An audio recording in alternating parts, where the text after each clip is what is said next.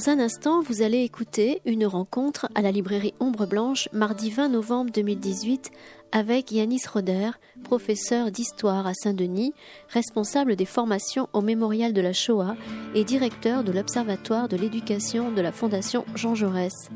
Il y présentait son ouvrage Allons enfants, la République vous appelle, paru aux éditions Odile Jacob. Le débat était animé par Hubert Strouk, historien.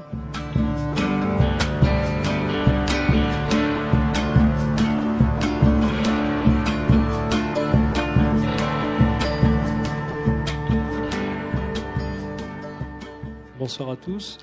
Euh, on est euh, ce que l'on est et en même temps on va devoir parler avec le, micro puisqu'il y a une captation qui se fait au niveau du, son donc et comme les, cette présentation est podcastée, euh, ça permettra à d'autres de pouvoir la, la consulter, l'écouter sur, sur le site de la librairie Ombre Blanche que je remercie donc de, de nous accueillir ce soir et d'accueillir euh, Yanis euh, Roder. Yanis Roder, donc, qui est, euh, vous l'avez certainement vu, professeur agrégé, enseignant d'histoire-géographie en Seine-Saint-Denis.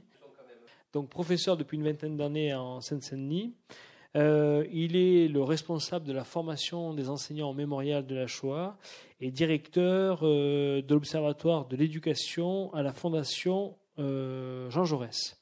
Et en 2001, peut-être vous vous en souvenez ici. Il a participé donc avec, euh, avec d'autres enseignants à l'ouvrage Les territoires perdus de la République, voilà, où il a recueilli euh, un certain nombre de témoignages sur le développement du sexisme, de l'antisémitisme dans certains établissements euh, de la région parisienne. Voilà. Et dans ce nouvel ouvrage que nous allons présenter ce soir, donc Allons enfants, la République vous appelle, chez Odile Jacob, cette thématique euh, finalement autour euh, de formes de, euh, de dérives que l'on peut trouver au sein du système éducatif est bien présente, mais c'est un ouvrage qui on va dire, beaucoup plus optimiste aussi, centré sur un certain nombre de, projets pédagogiques qui sont menés avec ces élèves. Et donc, c'est un, témoignage très fort sur euh, aujourd'hui le fonctionnement, les difficultés, mais aussi les aspects positifs du, euh, du, système, euh, du système éducatif. Et de ce point de vue, ce serait intéressant de l'interroger pour voir comment, entre 2001, les territoires de la République, perdus de la République, et aujourd'hui, il y a eu chez lui cette, cette évolution. Alors, ce que l'on voit, maintenant je vais le laisser parler évidemment, c'est euh, son attachement très fort d'abord à l'école, à l'école de la République, aux valeurs, aux principes de la République. Je dirais c'est la ligne directrice euh, de ce témoignage euh, dans cet ouvrage. Et la question, c'est de voir comment ce témoignage, on va dire, aujourd'hui, a un sens fort pour l'évolution de l'école, et puis peut-être euh, commencer par ce qui va être au cœur de l'ouvrage, c'est le projet interclasse, un projet pédagogique qui est mené avec euh, les élèves de la classe de Yanis Roder, mais aussi des élèves de plusieurs classes des collèges environnants. Et à mon avis, c'est ce projet qui, ce que j'ai ressenti, a structuré, on va dire, toute la réflexion de Yanis Roder sur euh, le système éducatif aujourd'hui. Merci, euh, merci Hubert, merci euh, mesdames et messieurs d'être là ce soir. Euh, vous avez bravé les attention, vous avez bravé les, éléments et voilà bah, qu'il y ait six personnes ou ou cinquante. c'est voilà, on va on va discuter, on va. je vous proposerai d'échanger d'ailleurs hein, sur sur ce que je vais vous dire, hein, si vous si vous le voulez bien à une seule condition, c'est que à 19h, je m'en aille parce que j'ai mon avion. Bien. Alors, euh, pour reprendre ce que disait euh, ce que disait Hubert, je dirais, je commencerai par euh, idée. tu as dit plusieurs fois, tu as parlé de témoignage. Alors c'est vrai que c'est un témoignage, mais en même temps, j'ai l'ambition que ce mhm. soit plus que cela. C'est-à-dire que c'est un témoignage qui s'inscrit dans, dans, une analyse, une analyse qui est qui est qui est intervenue et ce n'est pas un hasard, après, euh, les attentats de, euh, de, janvier 2015, notamment, surtout janvier 2015, mais aussi ceux de novembre 2015, à partir du moment où on a montré du doigt l'école en disant, mais enfin, qu'est-ce qui se passe à l'école?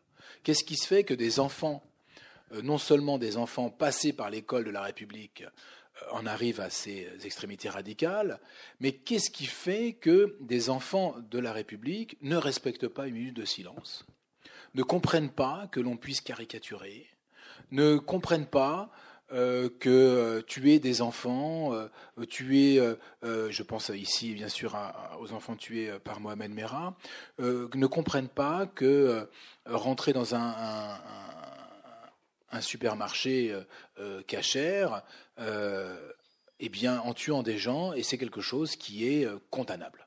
Hein, vous savez très bien que le, lendemain des, des assassinats perpétrés à Charlie Hebdo, nombre de minutes de silence ont été, euh, ont été contestées euh, par des, euh, par des élèves un petit peu partout en France à l'époque, hein, disons-le clairement. Le ministère de l'Éducation nationale s'est trouvé un petit peu surpris par ces événements. Enfin, il s'est trouvé surpris parce qu'il voulait bien l'être. Hein. il n'avait pas voulu regarder ce qui s'était passé déjà à l'époque de Mohamed Merah. et puis, et puis il, a cherché néanmoins à, minimiser cette situation. Je me souviens parfaitement, moi par exemple, d'avoir été invité euh, chez Patrick Cohen à l'époque, euh, quand il faisait la matinale de France Inter, le 15 janvier 2015, où on me pose la question, voilà, euh, on me demande comment ça s'est passé? La minute de silence. Et un collègue, professeur d'économie, je me souviens très bien, dans un, grand lycée de Seine-Saint-Denis, appelle en disant Moi, j'ai pas du tout vu ça. Hein, ce que dit M. Roder, euh, écoutez, euh, euh, voilà, c'est un point de vue, mais nous, on n'a pas du tout vu ça dans mon lycée, etc. Et à ce moment-là, Patrick Cohen lui dit, d'accord, vous n'avez pas vu ça, mais tout s'est bien passé. Oh, il y a bien eu quelques protestations. Donc, ce collègue, comme beaucoup de collègues, ne voulait pas voir la réalité. Il ne voulait pas l'affronter, cette réalité. Et c'est une façon de, voilà, voilà, de, de, ne pas poser les questions, de d'évacuer, et pour plusieurs raisons. Je ne vais pas m'étendre là-dessus parce que ce n'est pas le propos. Voilà. Et donc, à partir de ce moment-là, on a pointé du doigt l'école en disant voilà, mais que fait l'école? Et je me suis dit que les gens qui posaient ces questions-là, cette manière-là d'interroger l'école, ne connaissaient pas l'école. Ils ne savaient pas qu'au quotidien, des enseignants se travaillent, euh, avancent, réfléchissent, pour essayer justement de, euh, eh bien, d'insérer dans la République et de faire que les valeurs de la République deviennent des valeurs euh, véhiculées par ces élèves-là. Et je crois que l'école y arrive la plupart du temps. J'ai l'heure de croire, en tout cas, que l'école remplit son rôle. Mais qu'il y a encore beaucoup de choses à faire, évidemment que le chantier est immense, parce qu'aujourd'hui l'école est concurrencée en permanence, et notamment la parole des enseignants est concurrencée en permanence par notamment, évidemment, les familles, mais ça, ça a toujours été le cas, mais pas seulement. La parole de l'école est concurrencée par les réseaux sociaux, est concurrencée par Internet, et est concurrencée par d'autres, euh, d'autres on va dire, euh, d'autres porteurs d'une parole euh, d'une parole euh, qui se veut souvent euh, pseudo-scientifique, en tout cas qui est pseudo-scientifique, qui se veut scientifique. Et donc l'idée de mon livre est partie de là. Montrer ce qu'on peut faire. Et montrer ce qu'on peut faire, c'est aussi montrer eh bien, les grandes victoires et les petites victoires, les petites victoires du quotidien. Les petites victoires dans la lutte contre, contre euh, bien contre l'homophobie. Hein. Hubert, tu parlais du sexisme, de la lutte contre le sexisme, de la lutte contre le, racisme et l'antisémitisme. On essaye au quotidien de se battre et, de faire comprendre aux élèves, voilà, qu'il y a, euh, bah, que ce sont des choses, euh, que sont des choses extrêmement, extrêmement graves et, que tout ne vaut pas tout. Et pour, pour, pour faire cela, pour arriver à cela, effectivement, la pédagogie de projet est une, est une forme de pédagogie. Interclasse, il se trouve, moi j'ai eu la chance de pouvoir créer Interclasse. C'est une proposition que j'ai faite à, France Inter. Après, justement, que Laurence Bloch, la directrice, m'a entendu euh, chez Patrick Cohen. Elle m'a contacté, elle m'a dit J'aimerais que vous nous rencontriez, euh, parce que France Inter aimerait s'engager. Voilà, elle aimerait s'engager euh, dans la société et être utile. Et est-ce que vous auriez une idée? Je vous avoue que j'avais aucune idée. elle m'a pris un petit peu au dépourvu lors de cette réunion se trouvait un petit peu bête. Puis j'ai réfléchi très vite et je me suis dit, ben oui, mais bien sûr, j'ai une idée. Euh, nos élèves ne savent pas ce que c'est que le journalisme, ne, savent pas ce que sont les journalistes, ne connaissent pas ce métier, pensent que vous êtes tous des menteurs et des manipulateurs. Donc peut-être que vous, vous, devriez venir nous voir et venir voir ces élèves et travailler avec eux. Et j'ai proposé donc la création, moi je ne l'ai pas appelé interclasse, c'est France Inter qui l'a appelé interclasse, mais l'idée est que, euh, et j'y étais encore ce matin dans mon établissement, des élèves, euh, des journalistes et des producteurs de France Inter travaillent tout au long de l'année avec des élèves à la construction d'une euh, émission d'une heure avec des réalisations de reportages sur des thèmes de société. Alors peut-être que certains d'entre vous connaissent Interclasse. Donc voilà, c'est mon idée Interclasse. Euh, et, c'est quelque chose qui marche très très bien parce qu'on on voit les élèves changer. On voit les élèves changer, on voit leur compréhension de ce métier de journaliste changer. Euh, et puis au-delà de cela, évidemment, au-delà du contenu même, vous avez tout ce qu'implique un, un projet comme celui-ci, qui a pour premier but de décloisonner de décloisonner en termes de territoire, parce qu'on se déplace beaucoup, on va rencontrer des gens qu'on va interviewer, décloisonner en termes sociaux, parce que ces élèves vont à la rencontre de gens qu'ils ne n'auraient jamais rencontrés s'ils n'avaient jamais quitté euh, leur, leur, quartier et leur milieu social, et, évidemment à la rencontre de gens qui ne nous ressemblent pas et qui ne sont pas euh, comme ces élèves, qui ne se ressemblent pas à ces élèves, qui viennent d'autres milieux, d'autres horizons, qu'ils soient euh, sociaux, culturels ou religieux. Et c'est l'apport principal, me semble-t-il, le décloisonnement. Et c'est en cela que Interclasse me semble un, projet euh, extrêmement porteur, parce que à travers cela, évidemment, ce sont toutes les valeurs de la République que nous, faisons vivre au quotidien dans ce projet. C'est intéressant à ce titre, puisque vous euh, tracez le portrait de quelques élèves. Euh, je vous euh, conseille de, lire ces, passages. On évoquera après les, on va dire, les propositions de, de Yanis concernant différents projets, mais aussi l'évolution du système éducatif. Mais est-ce que vous pouvez nous parler ici Moi, j'ai trouvé ça particulièrement touchant, les portraits de Jérémie, par exemple, et puis de.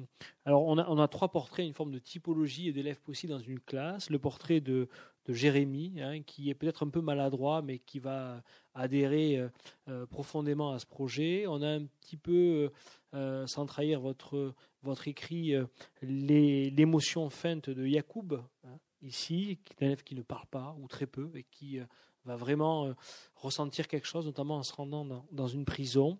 Et puis Elena, qui est une élève un petit peu difficile, et qui elle aussi va, comme ça, trouver un moyen de canaliser euh, son énergie, euh, chose qui est parfois difficile à faire en classe. Alors c'était difficile de, faire le, de choisir des portraits, parce que finalement, tous ces élèves sont des élèves qui, euh, qui débordent de vie, qui débordent d'enthousiasme, et qui ont des, des personnalités très fortes. Ce sont des individus, et des individus très attachants. Très attachants. alors Jérémy, c'est un garçon, toujours un garçon, hein, j'imagine. Je le vois plus beaucoup, mais j'ai toujours des nouvelles, ceci dit. Euh, ça fait trois ans, mais il continue à m'envoyer des, messages, des mails. Euh, quand la première fois les, journalistes de, France Inter sont arrivés, Jérémy était sur la défensive, mais vraiment sur la défensive. Et quand euh, Sébastien Paour, le journaliste de France Inter qui présente le 19h tous les jours sur France Inter, prend la parole et dit qu'il est allé dans les quartiers nord de Marseille faire un reportage, Jérémy dit assez fort pour qu'on l'entende, euh, c'est un mytho. C'est un mytho. Alors Sébastien Paour l'a entendu. C'est pourquoi tu dis que je suis un mytho Parce que vous n'avez pas pu aller dans les, dans les quartiers nord de Marseille. Mais pourquoi tu dis ça? Parce qu'il vous aurait tué. Vous n'auriez pas pu. Et puis, alors on commence à essayer de discuter, enfin les journalistes commencent à essayer de discuter avec Jérémy, qui se ferme comme une huître et qui ne veut plus parler. Et donc, la, rencontre commence comme ça.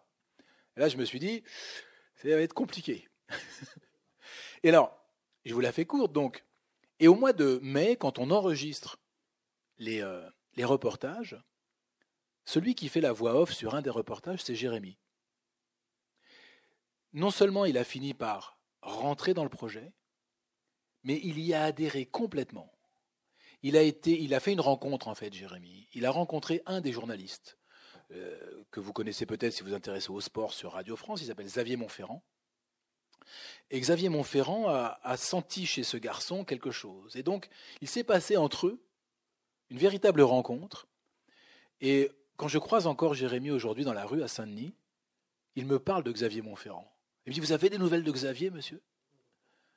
Et, quand ils se sont revus, il n'y a pas si longtemps que ça, euh, on était au mois de, c'était au mois de mars dernier, euh, où il y a eu les, assises d'interclasse. J'ai invité tous les anciens élèves et, Jérémy est arrivé, il a cherché des yeux Xavier Montferrand et il s'est précipité vers Xavier Montferrand. Euh, c'est juste, il ne lui a pas fait la bise. Et donc, cette rencontre a été formidable parce que Jérémy, peu à peu, est rentré dans le projet et il, a, il en a compris l'intérêt. Pour vous dire où il en était au, début, quand on, a, on, commence toujours le projet par la visite de Radio France. Il n'est pas venu. C'est le seul élève qui ne soit pas venu. Il a dit Je ne viendrai pas. Je dis, mais Jérémy, il faut venir. Euh, je vais appeler tes parents. Euh, mes parents, ils s'en foutent. De toute façon, ils ne savent même pas ce que c'est que la radio. Et je ne viendrai pas. Il n'est pas venu. Et à la fin, c'est lui qui fait la voix off.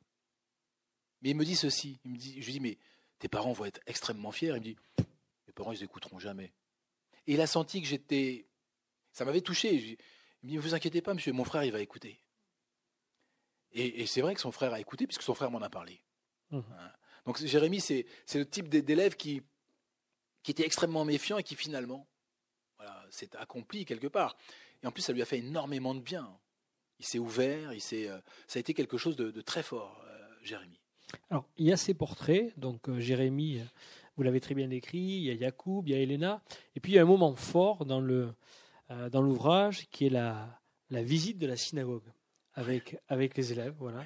Des élèves qui viennent et qui découvrent une synagogue un rabbin qui euh, lui-même, d'ailleurs, euh, si je suis bien l'ouvrage, est séduit par ce groupe d'élèves, Olivier Kaufmann. Hein. Il n'a pas, été séduit tout de suite. Pas, pas tout de suite, mais après, il demande à ce que l'expérience soit renouvelée. Ah, tout à fait. Donc, c'est qu'au bout d'un moment, il y a séduction. Voilà.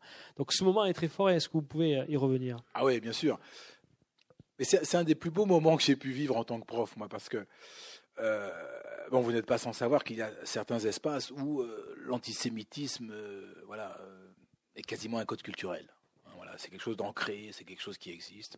Et mes élèves euh, voilà, vivent dans, ces, dans, dans un de ces territoires. Sans que, cet antisémitisme soit nécessairement un antisémitisme politique. Hein. Mais ils vont colporter des préjugés, des idées reçues euh, euh, qui relèvent de l'antisémitisme. Et dans un, des reportages que nous avions choisi, qu'ils avaient choisi, c'était euh, qui, portait sur l'amour. Hein. C'était l'amour. Voilà. Peut-on peut aimer qui on veut?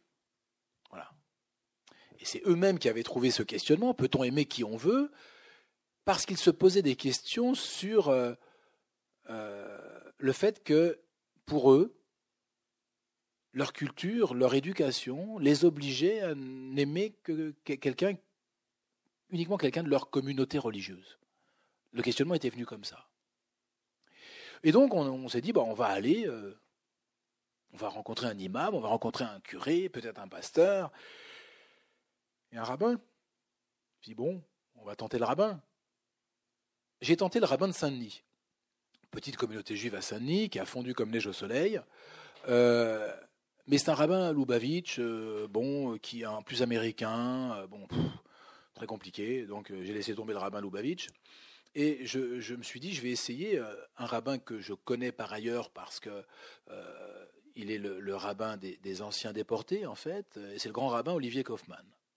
Donc j'appelle, j'envoie un mail à Olivier Kaufmann, qui me répond, et un petit peu prudent, mais vous voulez faire quoi Et qui sont ses élèves, etc. Bon.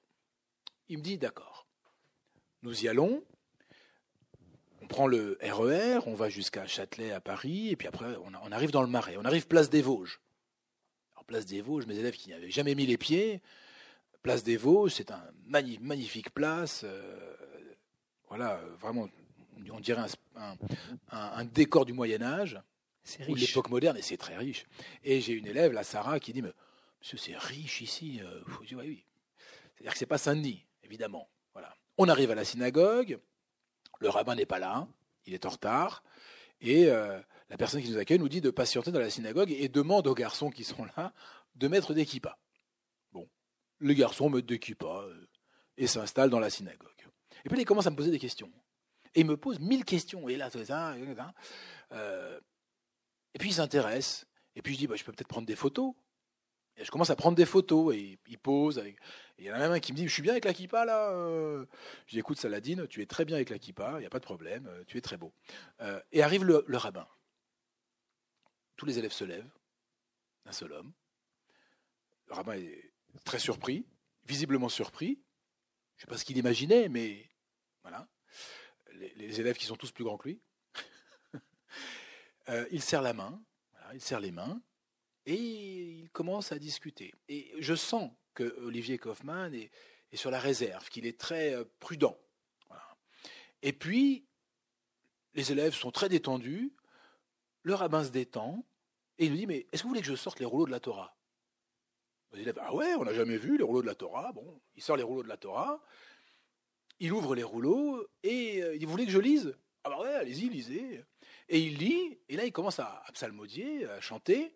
Et là, j'ai une élève qui dit Mais monsieur, monsieur, il faut, faut, enregistrer, il faut faire un son là. Vous faites quoi là? Moi j'étais là, effectivement. Je...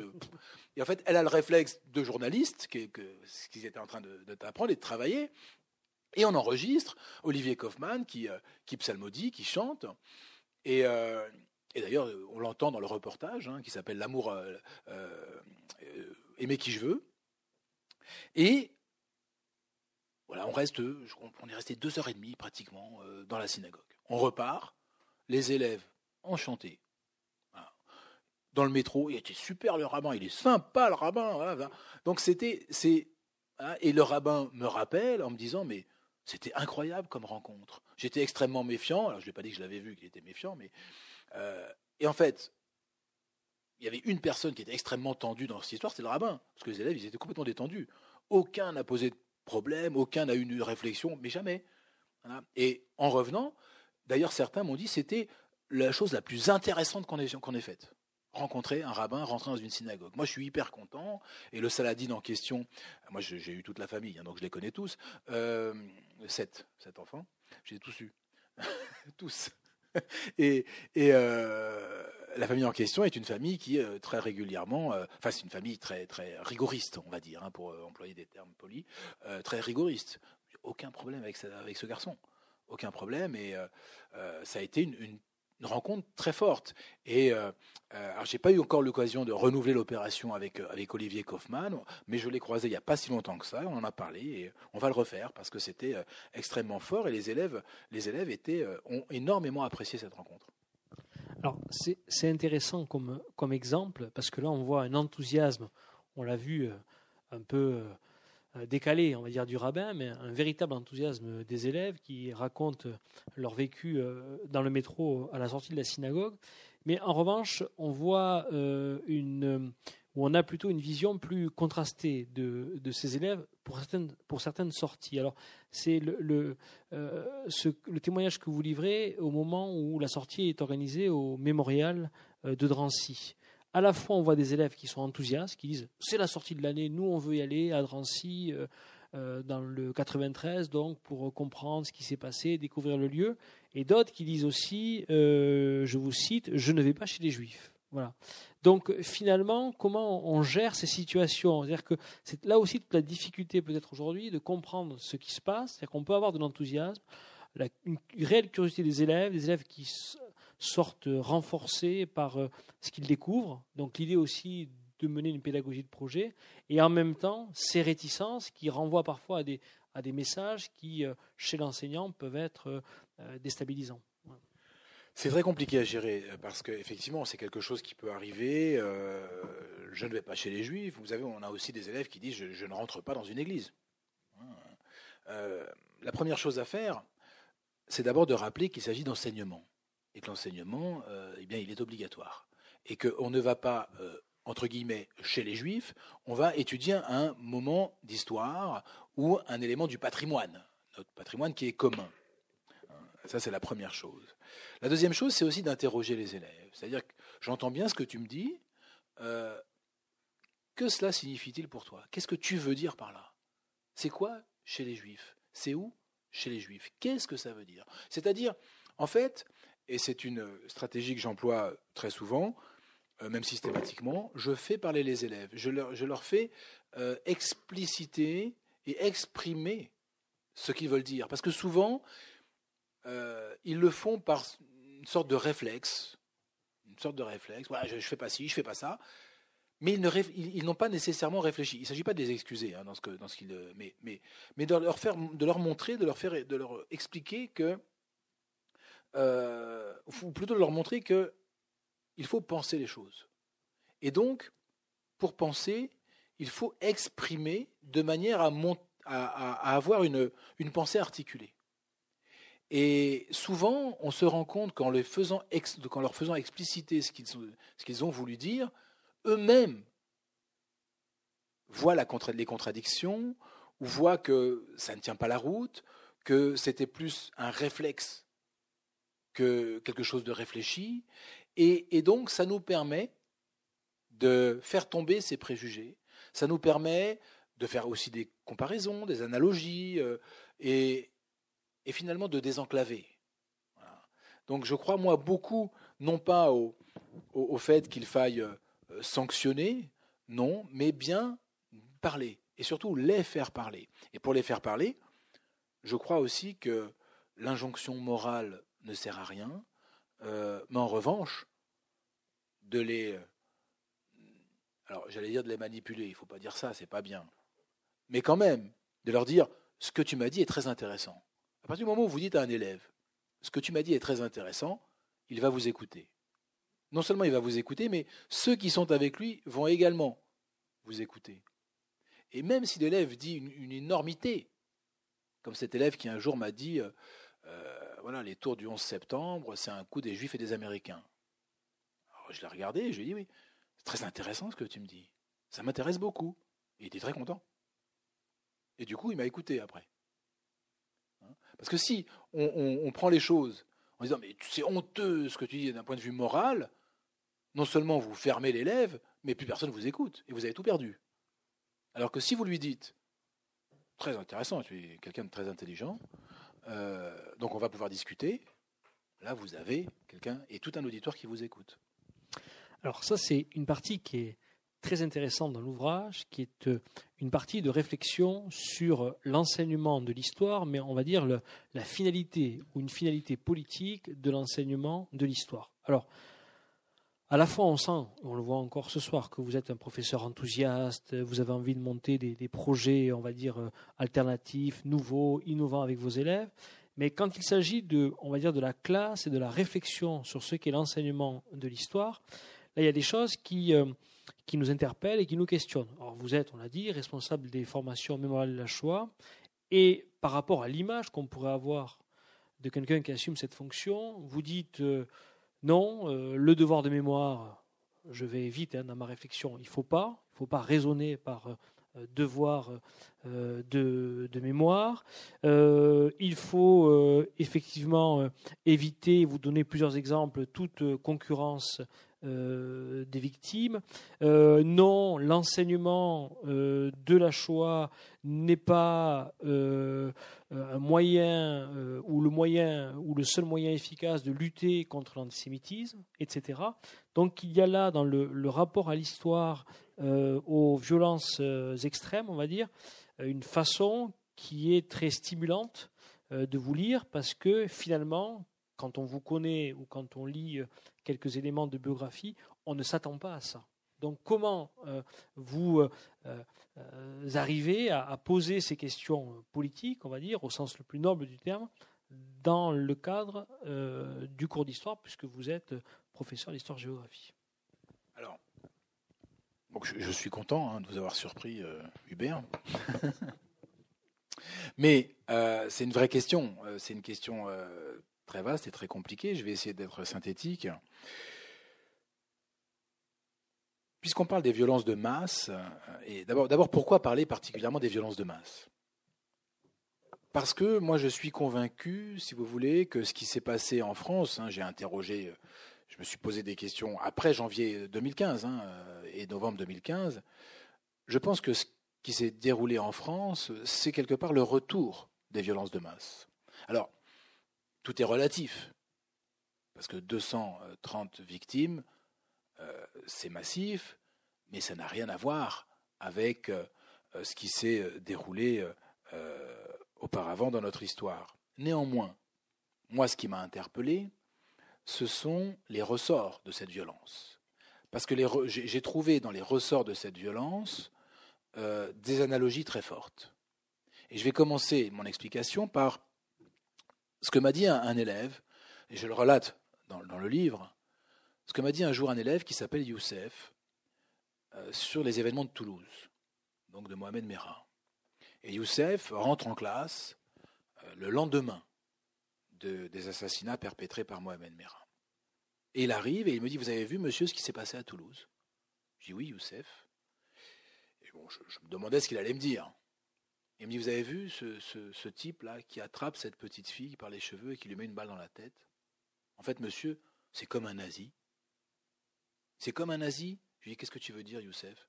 Ben oui, c'est comme un nazi, il est convaincu qu'il tue son ennemi. là, je me suis dit, bon, ce qu'on a fait n'a pas servi à rien. Parce qu'effectivement, mon idée, c'est de sortir la Shoah d'une vision victimaire et lacrymale, et d'en faire une question politique, et d'en faire un enseignement politique. Parce que la Shoah a été une politique publique menée par un État moderne. Et parce que c'est une politique publique qui a été menée par un État moderne, il faut penser cela en termes politiques, c'est-à-dire comment cela a-t-il été possible? Qu'est-ce qui a fait qu'un État moderne comme l'Allemagne a pu mener à bien cette politique publique d'assassinat systématique de toute une population préalablement définie Parce que nos élèves sont l'avenir de notre pays et que nos élèves seront bientôt des citoyens que j'espère actifs. En tout cas, nous faisons en sorte qu'ils soient actifs. Et donc, qu'ils participent à la vie politique et qu'ils comprennent les enjeux qu'il y a à être un citoyen actif. Parce qu'être un citoyen actif, c'est justement s'investir politiquement et donc faire en sorte que des événements politiques, ou plutôt faire en sorte de peser sur les événements politiques. Et donc, traiter de l'histoire de la Shoah en en faisant un événement politique, c'est leur montrer que eux-mêmes peuvent agir sur la politique et sur les événements. C'est peut-être un rêve, mais je crois beaucoup à cela et je crois que c'est d'abord le rôle de l'école, de montrer qu'il n'y avait pas un chemin tracé entre l'antisémitisme de Luther et l'assassinat de 6 millions de juifs en Europe, que d'autres choses auraient pu advenir, que d'autres routes étaient sûrement possibles. Et donc c'est l'engagement citoyen qui fait que, eh on peut euh, peser sur les choses. Et c'est aussi l'idée, elle est aussi de comprendre que, nous n'allons pas tous dans le même sens, qu'il y a des gens qui pensent le monde, autrement que nous, que euh, les nazis avaient une vision du monde, et c'est en cela que le nazisme est très intéressant pour nous. C'est que les nazis ont dit exactement, ou plutôt ont fait exactement ce qu'ils ont dit qu'ils feraient. Ça nous oblige aujourd'hui à prendre au sérieux même les discours les plus dingues. Parce que les gens qui les tiennent ne sont pas fous. C'est trop facile de dire Mohamed Merah c'est un fou. Parce que c'est pas un fou Mohamed Merah. C'est un type qui a une vision du monde. Il a sûrement ses névroses et ses psychoses. Mais ça n'en fait pas un fou. Un fou ne raisonne pas, un fou on l'enferme. Un fou il ne raisonne pas logiquement. Mohamed Merah il raisonnait totalement logiquement. Adolf Hitler raisonnait totalement logiquement. Donc nous devons prendre en compte cette réalité pour mieux penser et, nous servir de cette histoire pour penser les événements politiques d'aujourd'hui. Au lieu de dire ah, c'est des pauvres gars, c'est machin, c'est. Prenons au sérieux les discours politico-religieux, prenons-les pour ce qu'ils sont. Et à la limite, qu'ils soient alimentés par des psychoses personnelles, par une situation sociale compliquée, etc. Il faut le comprendre, il faut essayer d'y réfléchir. Mais ça n'excuse rien et surtout, ça, ne nous empêche pas de prendre au sérieux ces discours. Et l'histoire, ça doit servir à ça. L'histoire, ça doit servir à, faire des analogies sans confondre les événements, parce que chacun s'inscrit dans un contexte qui lui est propre. Mais quand mes élèves comprennent que le nazisme, c'est une vision paranoïaque, de type eschatologique, dont l'antisémitisme est la colonne vertébrale, eh bien, je leur montre une interview d'Oussama Ben Laden et on travaille sur une interview d'Oussama Ben Laden. Je leur dis retrouver les éléments des processus politiques que nous avons déjà vus. Et mes élèves retrouvent la paranoïa, la vision eschatologique et l'antisémitisme. Non pas que Ben Laden soit Hitler, c'est un autre projet politique, mais on retrouve des invariants. Et on fait la même chose pour le génocide des Arméniens, évidemment, les Arméniens remplaçant les Juifs, et on fait la même chose pour le génocide des Tutsis au Rwanda, les Tutsis remplaçant les Juifs. Et on retrouve ces, invariants, on retrouve ces éléments. Ce qui permet de penser l'histoire en termes politiques, et en même temps, si j'ose le dire comme ça, de, de ne pas réserver la question des violences de masse et du génocide à une question juive, mais de montrer que c'est une question politique qui traverse à la fois l'histoire, mais aussi parfois les continents, et que c'est une question euh, d'humanité, où que chaque être humain a quelque part une responsabilité dans ces questions-là. Alors ça, c'est un beau projet, mais c'est là où vous êtes quand même plus euh, critique dans l'ouvrage, c'est euh, finalement le cadre aujourd'hui de l'école. Est-ce que l'école permet effectivement d'arriver jusque-là avec les élèves? Vous parlez de la lourdeur des programmes scolaires qu'il faut, dites-vous, finir, ce qui est effectivement une recommandation de l'institution scolaire pour les enseignants, c'est de terminer euh, les programmes scolaires. vous posez la question de la formation des enseignants qui ne sont pas, selon vous, suffisamment préparés à affronter toutes les questions que vous venez d'évoquer. vous évoquez aussi la question des élèves eux-mêmes. Hum, pas tant pour dire que le niveau baisse, comme on peut l'entendre, et de manière euh, très rapide, mais pour dire que les élèves eux-mêmes sont confrontés à ce zapping constant qu'on retrouve dans nos, dans nos pratiques euh, de classe. Euh, et donc, finalement, la question qu'on a envie de. La question du bavardage aussi des élèves. Hein, peut-on aujourd'hui encore faire travailler les élèves dans le silence? Voilà, C'est une question que vous posez. C'est un passage qui est vraiment euh, très intéressant quand on connaît un petit peu le, le, monde, le monde scolaire. Donc, la question qu'on a envie de vous poser, c'est que. Et là, ça élargit euh, la thématique au-delà du rapport politique à l'histoire. C'est est-ce que l'école aujourd'hui peut, finalement, et comment l'école peut parvenir à traiter ces questions. Et on a envie d'aller plus loin. Est-ce que l'école peut tout? L'école est-elle responsable de tout euh, dans notre société? Voilà. Et ça, ce sont des thèmes, euh, des questions que je vous pose, mais qui sont largement traitées dans votre troisième partie notamment. la question du cadre, elle, me semble très importante. On voit très bien aujourd'hui, il suffit de regarder un petit peu aujourd'hui autour de nous, on voit très bien que euh, finalement, la Seconde Guerre mondiale est omniprésente. je dis ça alors qu'on sort du centenaire euh, la première. Mais bon, les représentations que nous avons euh, sont beaucoup liées à, la, Seconde Guerre mondiale, à la mémoire de la Seconde Guerre mondiale. Et en réalité, on s'aperçoit qu'elle euh, est très mal connue, cette histoire. Et, on confond un petit peu tout, on dit un petit peu tout et n'importe quoi. Mais pourquoi on dit tout et n'importe quoi? Mais c'est parce que finalement, on n'a pas laissé l'école faire son travail. Quand on dit à des, professeurs, en troisième, vous ferez le nazisme en deux heures, un cours c'est 55 minutes, le temps que les élèves s'installent c'est 50, euh, le temps que machin arrête de parler, etc., etc., c'est 45. Qu'est-ce que vous faites en deux fois 45 minutes pour expliquer le nazisme à des élèves? Mais ça n'a aucun sens.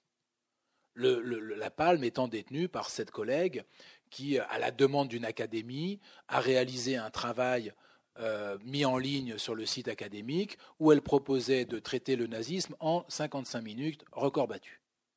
Voilà. Mais la finalité, finalement, si vous voulez, on se trompe de finalité. La finalité n'est plus l'éducation à, à, la pensée, à la construction d'une pensée historique et donc politique, et la finalité devient de finir les programmes. Mais moi, je m'en moque de finir les programmes. Je veux que mes élèves apprennent à penser, apprennent à réfléchir, apprennent à travailler sur des documents d'archives, confrontent des documents, comprennent comment on écrit l'histoire. Parce que quand on comprend comment on écrit l'histoire, on comprend aussi comment on écrit l'information. Et donc, ça prend du temps, ça. Ça prend énormément de temps avec des élèves qui, qui manquent de cadre, qui manquent de repères, et pour qui parfois c'est long.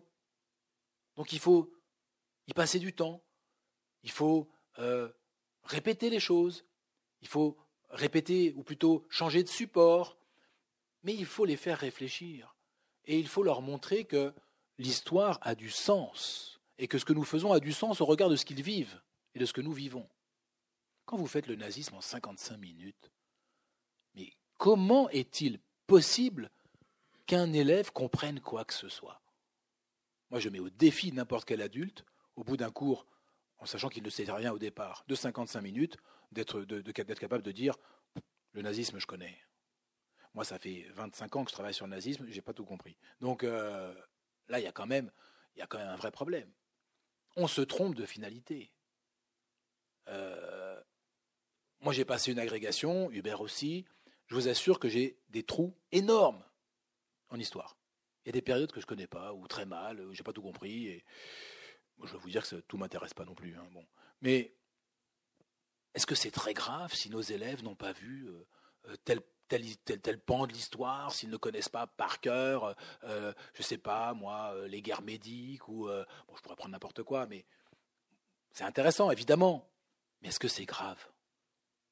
Alors que, au regard de la situation qui est la nôtre aujourd'hui, ne rien comprendre du nazisme, ne rien savoir de l'URSS, tout confondre sur la Seconde Guerre mondiale, oui, c'est grave. Oui, c'est grave, parce que vous avez des gens qui font des analogies, euh, qui, font des analogies euh, euh, à dessein, qui, qui ne sont pas à faire. Vous avez des gens qui essayent de manipuler, tout en jouant sur ces questions de mémoire, de concurrence victimaire, etc. Si vous ne savez rien, pourquoi vous ne suivriez pas ces gens, après tout? Donc il faut former nos élèves et il faut aussi former les profs. Parce que former les enseignants, euh, à la condition que, l'institution, éducation nationale, accepte de dire oui, il faut passer du temps, il faut, avoir, du temps à la formation, hein, il faut donner du temps à la formation sur ces questions-là, il faut donner du temps aux enseignants en classe pour penser ces questions, pour enseigner ces questions. Aujourd'hui, on dit on a une montée de l'antisémitisme, nous dit euh, le Premier ministre Édouard Philippe. Mais, mais oui. Moi, voilà, voilà on, le sait qu'il y a une montée de l'antisémitisme, on n'a pas attendu Édouard Philippe pour le savoir. Mais que fait l'éducation nationale Concrètement, que fait l'éducation nationale? Quelles sont les réflexions qui ont été engagées au plus haut niveau sur ces questions-là? Comment ça s'est retrouvé dans les, dans les salles de classe? Hubert est enseignant comme moi. Personnellement, moi, je n'ai rien vu. Mais rien. Voilà. On nous dit, ah oui, il ne faut pas laisser passer. Mais avec quels outils je ne laisse pas passer? Alors, moi, je me suis formé sur ces questions-là. Mais un jeune enseignant qui n'a jamais travaillé sur l'antisémitisme, qui ne sait rien de l'histoire des Juifs, parce que la plupart des enseignants aujourd'hui sont très éloignés de ces questions culturelles et religieuses, et comment fait-il? Comment fait-il? Il n'a rien. Voilà. Et ça fait, les territoires de la République, euh, disait Hubert, c'est 2002, 2002 exactement. 2002, ça fait 16 ans. Qu'est-ce qui s'est passé depuis 16 ans? Rien. rien. Donc à un moment donné, il y a quand même euh, matière à se questionner. Il y a réellement matière à se questionner. Qu'est-ce qu'on fait? On va où? Et on fait quoi? Donc moi je fais, voilà, je prends le temps. Alors oui, mes élèves ne connaîtront pas exactement la politique menée par Brejnev euh, entre euh, voilà 1976 et 1900, euh, 1981. C'est pas grave. Hein. Pas grave. D'ailleurs, je crois qu'ils ne connaîtront même pas le nom de Brejnev. Mais c'est pas très grave. Ça ne les empêchera pas de, de réfléchir et d'avoir et d'être capable, comme Youssef justement, de comprendre que Mohamed Merah, le geste qu'il fait, c'est exactement ce qu'il dit. Mohamed Merah, il est convaincu de tuer son ennemi. Youssef avait raison. Le ministre de l'Intérieur à l'époque avait dit au même moment ce type-là n'est pas un idéologue. Il aurait dû venir faire des cours d'histoire peut-être à Saint-Denis. Hein. avec mes élèves. Ou alors peut-être que Youssef aurait dû être ministre de l'Intérieur. C'est, peut-être, serait peut-être voilà, plus intelligent. Alors, malgré tout, ça sera ma dernière question pour laisser la, la place aux, questions de, de, la salle. Alors ça, c'est ce constat, vous voyez, qui est un petit peu, un petit peu dur, un petit peu pessimiste, mais très, très stimulant.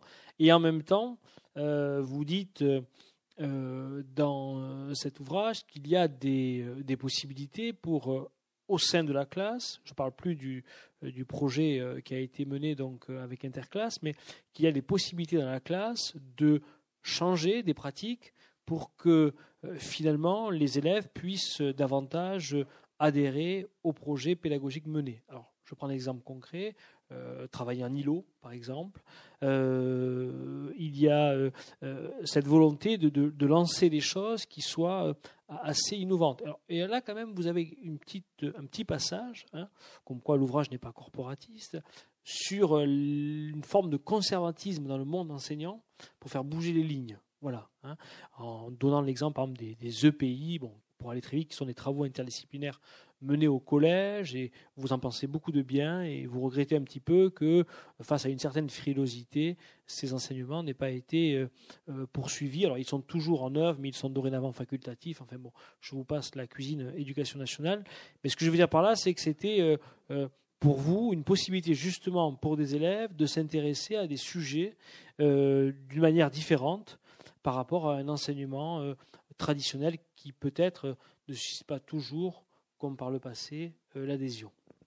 Bah, c'est-à-dire que la création du collège unique et le, fait qu'on scolarise de manière obligatoire tous les enfants jusqu'à 16 ans et, donc jusqu'à 15 ans au moins dans la voie, la même voie, hein, la voie générale pour tout le monde, on a créé cela en se disant euh, finalement on va tous les éduquer et puis ils auront tous le même comportement face à l'école.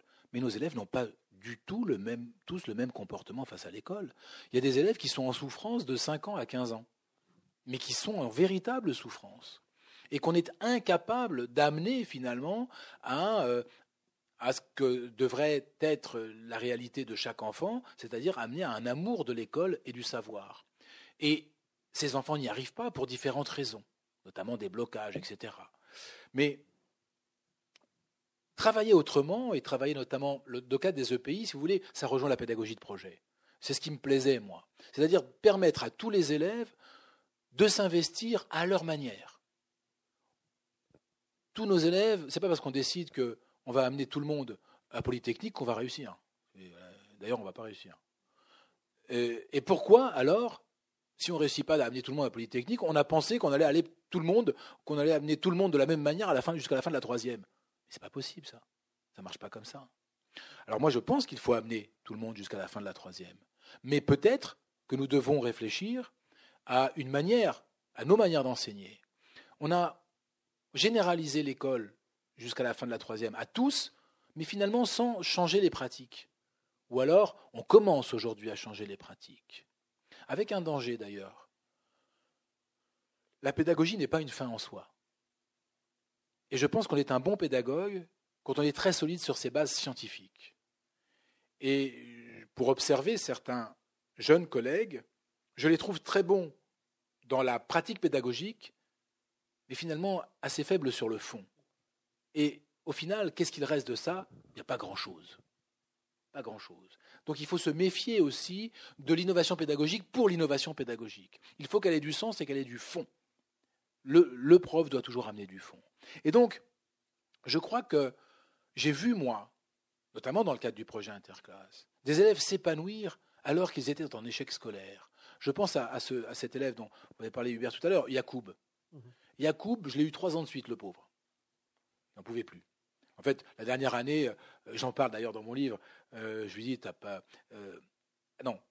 J'approche de lui et j'ai même pas le temps de lui dire, t'as pas de bol, tu m'as pour la. C'est lui qui me dit, vous n'avez pas de bol, hein Vous avez pour la troisième année. Parce qu'il savait que j'allais lui dire ça. L'année précédente, je lui avais dit, t'as pas de bol, tu vas pour la deuxième année. Donc il m'attendait, hop, et il me l'a dit avant que je le dise.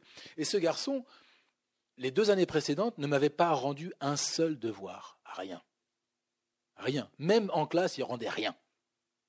Et je l'ai vu petit à petit, grâce à Interclasse, s'investir à sa manière, extrêmement, extrêmement discret, parlait jamais. Ah, il vous embêtait pas, hein, Yacoub. Hein. Là, vous le mettiez au fond, c'était le pot de fleurs, euh, pas de problème. Hein.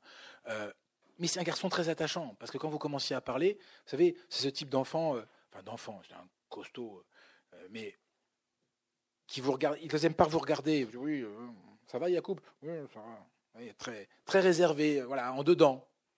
Et puis on lui a donné le micro, vas-y, pose des questions. C'était compliqué. Puis il a posé des questions. Et puis on est allé à la prison de Villepinte. Et la prison de Villepinte, c'était quand même un gaillard.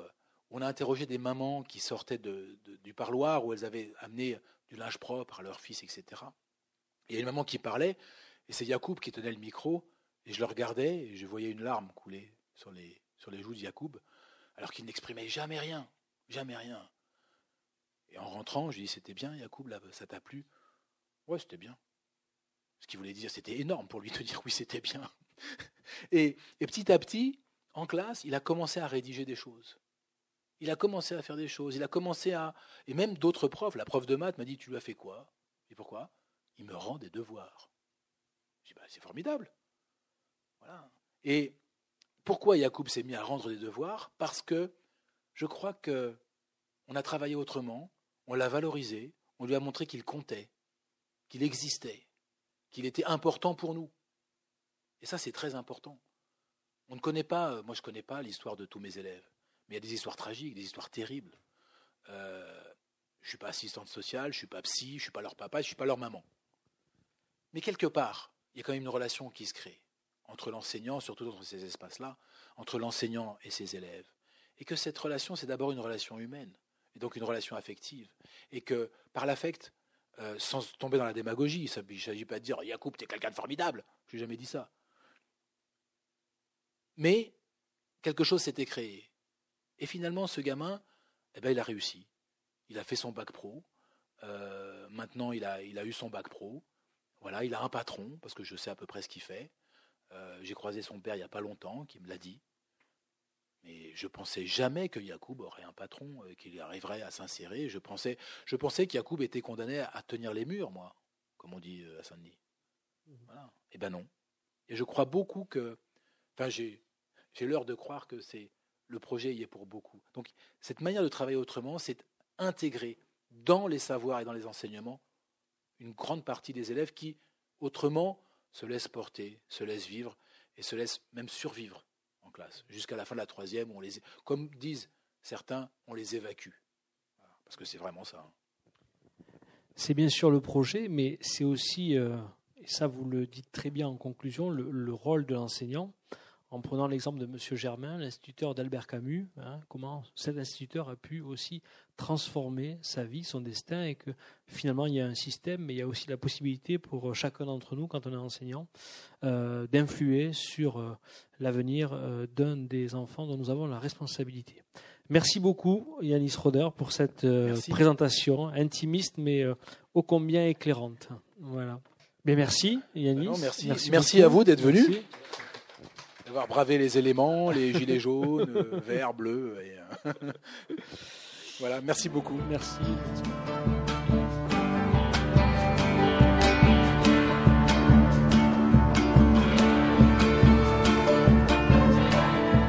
Vous venez d'entendre Yanis Roder pour son ouvrage Allons enfants, la République vous appelle, paru chez Odile Jacob lors d'une rencontre proposée par la Fondation pour la mémoire de la Shoah, Toulouse, et enregistrée à la librairie Ombre Blanche mardi 20 novembre 2018.